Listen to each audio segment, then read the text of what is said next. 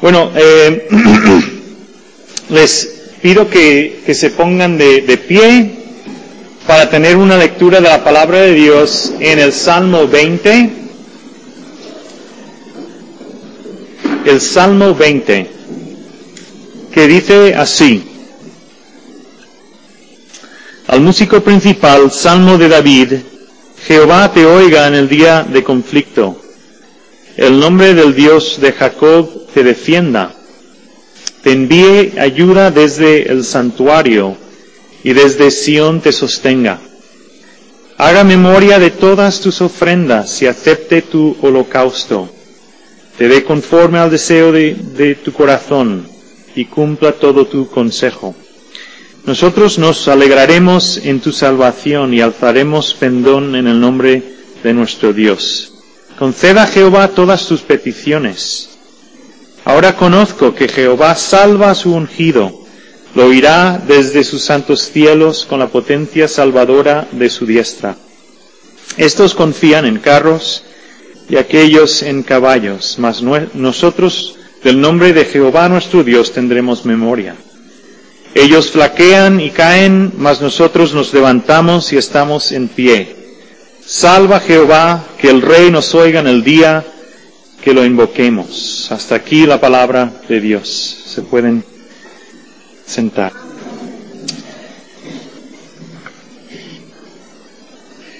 vamos a meditar en el, en el Salmo 20. El título que le he puesto es Todos anhelamos un líder justo. Todos anhelamos un líder justo. Quiero que piensen por un momento en sus líderes, sus políticos municipales, estatales, eh, federales. ¿Qué puntuación les darías a, a, tus políticos en estos momentos? En una escala de, del 1 al 10, no en voz alta. ¿Ha, ha, habido un tiempo en la historia donde hubieras puntuado mmm, con mejor calificación a tus líderes políticos que ahora? Bueno, ustedes saben, muchos de ustedes saben que yo y mi familia vivimos en el país de España y, desde, desde hace algún tiempo intento tomarles la, el pulso a los españoles en cuanto a este tema. ¿Cómo, eh, cómo perciben a sus políticos. Y, y últimamente la palabra que, que más eh, encaja para describir el sentimiento de, del pueblo español hacia sus políticos es que están quemados. Quemados porque, porque sospechan de que gane el partido que gane, solo es cuestión de tiempo para que los medios de comunicación nos informen sobre las cuentas bancarias secretas que los políticos tienen en Suiza. Y, cuesta, de verdad cuesta tener esperanza de que, de que salga algún político íntegro, algún líder justo, algún líder que de forma incansable trabaje a favor de nuestro bien, de nuestra prosperidad. Y lo que les quiero compartir del Salmo 20 es que el Salmo 20 crea, eh, por así decirlo, un, listón eh, alto en cuanto al, al, líder del pueblo de Dios. Yo diría que tan alto, de hecho, que anticipa, no que venga algún eh, líder incluso más justo que David, sino que venga un líder eh, del talante del Señor Jesucristo. Solo Él puede cumplir las expectativas que este salmo crea, como vamos a ver a continuación. En primer lugar, lo que me gustaría hacer es, es hablarles un poco acerca de la estructura y el, contexto histórico de este salmo. Porque este salmo es un salmo que se titula uh, o se considera de liturgia real. Y es un salmo eh, un salmo escrito por el rey David, como vemos, y hay unas palabras y expresiones clave que nos ayudan a saber eh, cuál es el contexto. Por ejemplo, el día de conflicto, versículo 1, altaremos pendón, versículo, eh, perdón, versículo 1, el día de conflicto, Versículo 5, alzaremos pendón. Y la referencia a carros y caballos en el versículo 7. En definitiva, este salmo sabemos que es un salmo real en, cuanto tiene mucho que ver con la figura del rey de Israel, que fue escrito para, por David para un momento determinado en, en la, historia de, de, Israel, en, en, el momento en que Israel estaba a las vísperas de la batalla. Y este salmo era una liturgia especial para un culto solemne en que el pueblo de Dios junto a su rey se encomendaba al Señor para que Él les diera la victoria en la batalla. Y el rey ofrecía sacrificio y el pueblo estaba allí unánime, declarando de que su confianza no la ponían en las estrategias militares y otras cuestiones, sino en el Señor a quien pertenecía la batalla.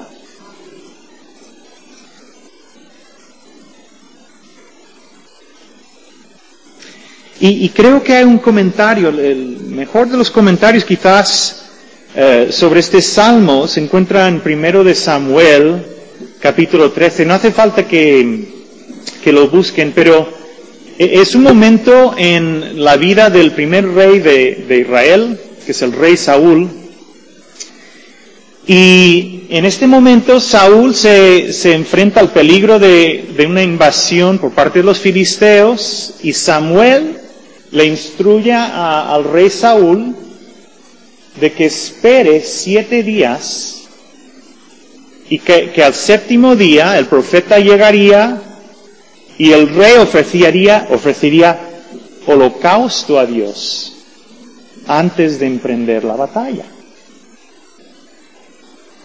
Y, muchos sabrán lo que, lo que sucedió. Eh, pasaron los siete días, los soldados estaban inquietos, eh, parecía que el profeta Samuel no llegaba, no llegaba, no llegaba, y Saúl se toma la libertad de hacer no solo de rey, sino también de sacerdote en contra de las indicaciones de, Samuel y ofrece sacrificio.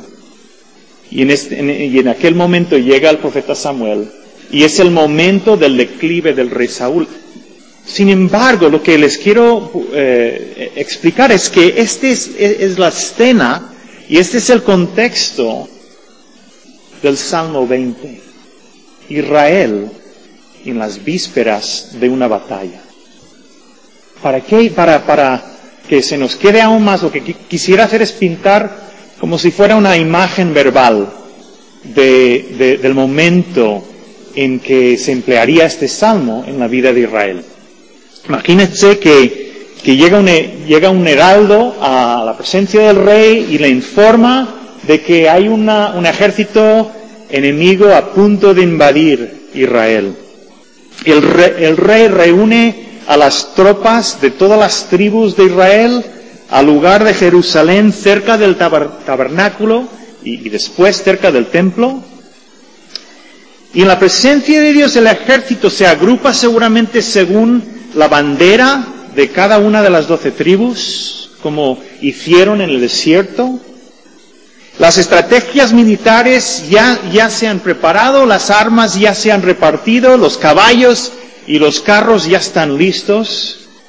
Y ahora el rey en presencia de todos ofrece holocausto al Señor con mediación de un sacerdote como símbolo público de que su esperanza, a fin de cuentas, no se está poniendo en todo lo que han preparado, sino en el Señor, porque solo Él libra en el día de la batalla. Y mientras el rey ofrece sacrificios, la congregación unísona expresa su deseo de que el Señor prospere la, empresa del rey diciendo, recitando los primeros versículos, Jehová te responda, oh rey, en el día de angustia, el nombre del Señor de Jacob te defienda. Él te envíe ayuda desde su santuario, te sostenga desde Sión, tenga él memoria de tus ofrendas, acepte tu holocausto, Selah.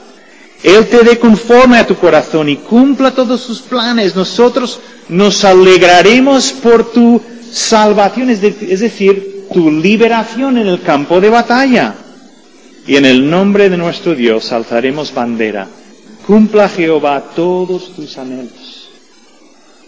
Y ahora, si se fijan, hay un cambio de primera persona plural, es decir, la congregación deseando la prosperidad del rey a primera persona singular. Seguramente en este momento alza su voz el sacerdote o quizás un profeta y trae confirmación de parte de Dios de que él prosperará la empresa del rey.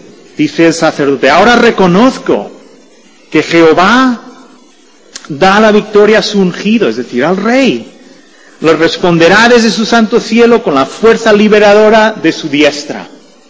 Y ahora con renovada confianza toda la congregación dice en los versículos del 7 al 9, estos confían en carros y, aquellos en caballos, es decir, ellos, Señor, los filisteos, los arameos, el, otro ejército, ellos confían en carros y caballos, pero nosotros confiamos en el nombre de Jehová nuestro Dios. Ellos se doblegan y caen, pero nosotros nos levantamos y estamos firmes. Salva, oh Jehová, que el Rey nos oiga en el día en que le invoquemos. Espero que se les haya quedado más clara ¿no? la, la estructura, la ocasión, el contexto de este salmo. Ahora lo que quisiera es, realzar dos detalles en cuanto a, lo que es el contexto y la ocasión litúrgica de, este salmo. En primer lugar, vemos el gran énfasis que se pone en dónde ponen los israelitas su confianza. Eh, desde luego que Dios no, esperaba que ni el rey ni los soldados llegasen a este momento solo con ganas de adorar, sin espada, sin escudo, y sin planes militares. Por supuesto que no. Pero a fin de cuentas, este pueblo en su memoria colectiva y en, las escrituras sabía que caballos y que carros no eran suficientes, porque cuando este mismo pueblo, sus antepasados, salen de Egipto, el otro ejército superior en número y en en carros y, caballos no vencen a los israelitas, porque la batalla era del Señor. Por lo tanto, el Salmo 20 era una ocasión, una oportunidad, tanto para el rey como para la congregación, como para el ejército, de, recordar que la batalla era del Señor. En segundo lugar, hay un, detalle que, que merece mención, y es la solidaridad tácita entre rey y nación. Quiero decir que el bienestar del rey es vital para el pueblo porque su destino va ligada, ligado al destino del rey. Si el rey sale vencedor, el pueblo también sale vencedor. La victoria del rey aseguraba la paz y la prosperidad de Israel. Y esto es eh, así en todo el Antiguo Testamento. De hecho, no, solo en cuanto a lo militar, sino desde, desde el libro de jueces, vemos un claro patrón según el cual eh, la, la salud espiritual de la nación depende de su líder. Entonces, en el libro de jueces, cuando sale un juez justo, temeroso de Dios, el pueblo sigue ese, ese mismo camino. Sin embargo, cuando se levantaba algún rey idólatra, vemos que sin excepción la, nación sigue en las pisadas de su rey con la excepción de los profetas. Porque a lo largo de todo el Testamento hay un vínculo fuerte, hay una solidaridad entre el líder y el pueblo. Y creo que el último versículo de nuestro salmo hace eco, alude a esta verdad. Fíjense el versículo 9 dice, salva, oh Jehová, en algunas versiones dice, eh, oh Jehová, salva al rey, y que Él nos oiga en el día en que le invoquemos. Es decir, salva a nuestro rey, oh Señor, pero que los beneficios también fluyan hacia nosotros. Tal como le va al rey, también le va al pueblo. Bueno, hemos visto eh, el contexto histórico del Salmo. Ahora quiero que veamos, en, mi modo de entender, una cierta tensión que este Salmo crea. Y, y esa tensión para mí consiste en que el Salmo, por así decirlo, crea unas expectativas demasiado elevadas para que cualquier rey meramente humano las pueda cumplir. ¿Acaso hubieras tú querido que David y sus descendientes, que por cierto son mejores que los reyes del norte, ¿no? Pero que ellos hubiesen, te hubiesen representado en un culto solemne de este tipo, en según qué momentos de sus vidas? ¿Acaso hubieras querido tú que, que Salomón, por todo lo que las escrituras nos narran, te, hubiese representado en un culto solemne ante Dios, hubieras querido tú que tu destino estuviera un poco en, en sus manos a la hora de pedir la victoria a Dios. Y Roboam, su hijo, el que por estupidez dividió el reino en dos, hubieras querido que tu destino estuviera en manos de él, en un culto solemne de este tipo. Y Abiam, el cuarto hijo de Israel, de, Judá, que fue un idólatra descarado, hubieras querido que él te representara en este tipo de culto solemne. Yo desde luego que no. Aún el rey David, y quiero tener cuidado porque, porque el rey David tiene sus momentos de gloria, es un hombre conforme al corazón de Dios pero también es un hombre mm, a veces que, que tiene una fe gigantesca que mueve montañas, pero hacia el final de su vida, por ejemplo, en 2 de Samuel 24, David manda hacer un censo de todos los habitantes de, Israel y de Judá, y el Señor lo toma como un gran acto de incredulidad. Porque con todas estas batallas en las que el Señor le ha dado victoria, ahora le, interesa saber exactamente el número de habitantes en su reino para sentirse seguro. Es decir, que incluso el rey David llega a confiar en carros y caballos. Y esto es lo que de allí radica la importancia de este salmo en nuestra búsqueda, en nuestro anhelo humano de un líder justo. Porque es que no encontramos ese líder en todo el Antiguo Testamento. Y esta es nuestra experiencia también. Puesto que nos, nos cuesta tanto los que tenemos cierta edad llegar a tener, a sentir ilusión cuando se dan nuevas elecciones. ¿Por qué no vemos que, que salgan líderes que de verdad sean hombres y mujeres de integridad, hombres y mujeres dispuestos a dejar la piel, a trabajar incansablemente a favor de la justicia y a favor de mi bien? Y está bien ser un ciudadano, una ciudadana eh, a conciencia e ir a las urnas y orar por nuestros gobernantes, Está bien esperar de ellos lo que Dios también espera de ellos, según Romanos 13. Nuestro error radica en tener esperanzas mesiánicas en cuanto a, a nuestros políticos. Quien tiene esperanzas mesiánicas siempre se llevará una gran decepción. Porque ellos no pueden, a fin de cuentas, satisfacer este anhelo de todo corazón humano de un líder verdaderamente justo. ¿Habrá algún líder que podrá dar la talla que el Salmo 20 crea? ¿Habrá algún líder que podrá cumplir estas expectativas que de verdad merecería la pena que pusieras tu confianza en Él para tu bienestar, para tu destino?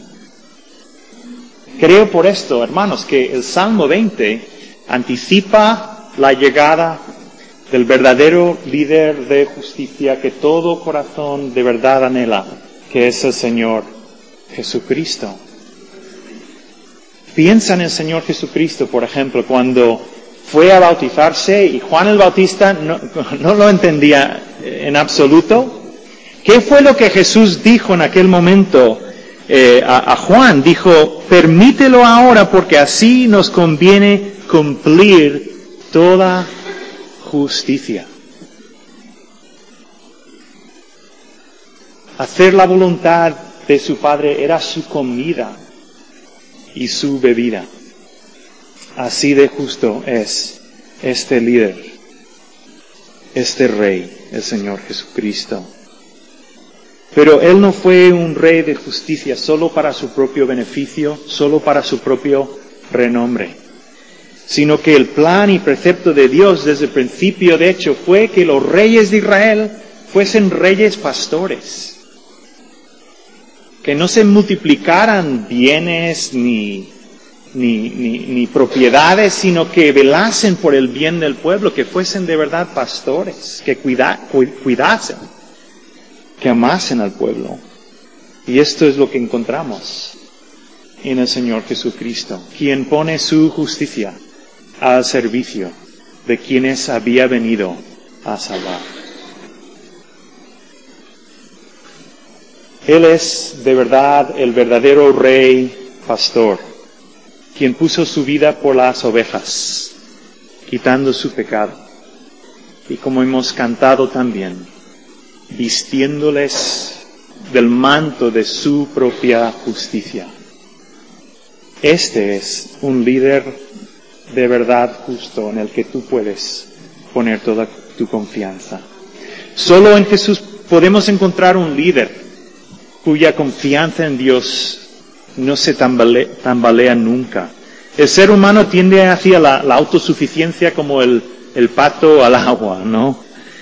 No, no fue solamente un problema de los reyes de Judá, los reyes de Israel, es nuestro problema también. Ponemos nuestra confianza en carros y en caballos. Ponemos nuestra confianza en el saldo que tenemos en el, en el banco. Ponemos nuestra confianza en si mi matrimonio va bien o no va bien. Ojo, no son cosas de por sí malas. Ponemos nuestra confianza también en el comportamiento público de nuestros hijos. ¿Me van a dejar bien? ¿No me van a dejar bien? En su progreso académico, en su historial laboral. Ponemos nuestra confianza en estas cosas, pero no así el Señor Jesucristo. Él puso su confianza siempre en Dios Padre. Primera de, Pedro 2.23, si me quieren acompañar.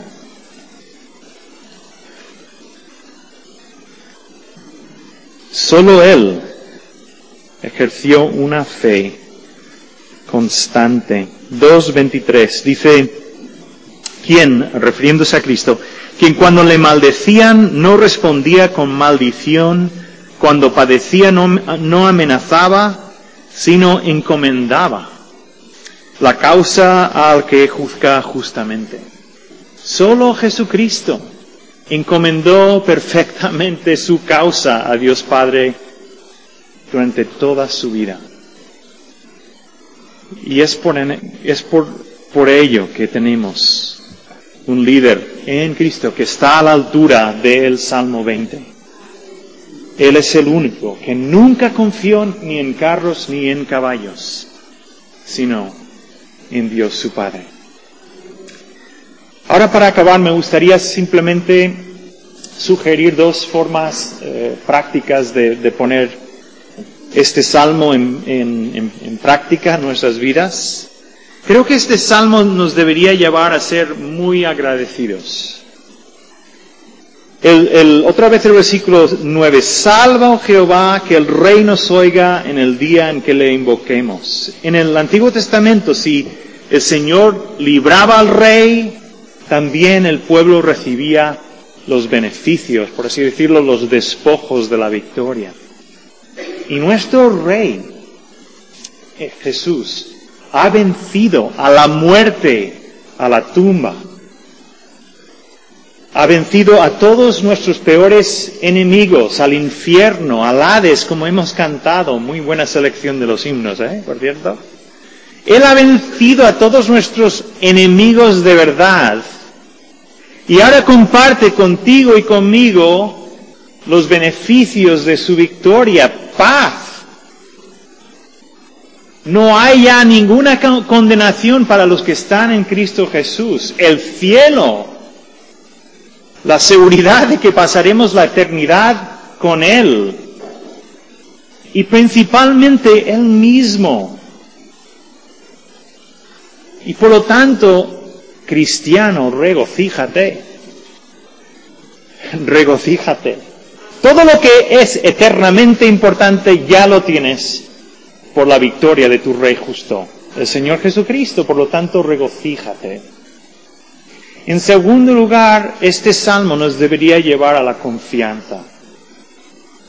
A la confianza. ¿Cuáles son tus carros? ¿Cuáles son tus caballos?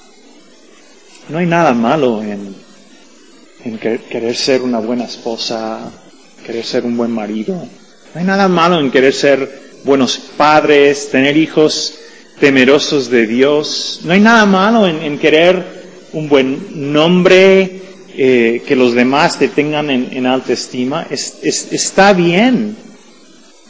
Pero ahora cuando eso se convierte en la fuente principal de tu confianza en esta vida, quiere decir que tú estás confiando en carros y en caballos. ¿Y sabes cómo lo puedes saber? Que cuando algo de eso se toca, y se remueve y se te viene abajo la vida entera, quiere decir que aquello es tu carro, que aquello es tu caballo.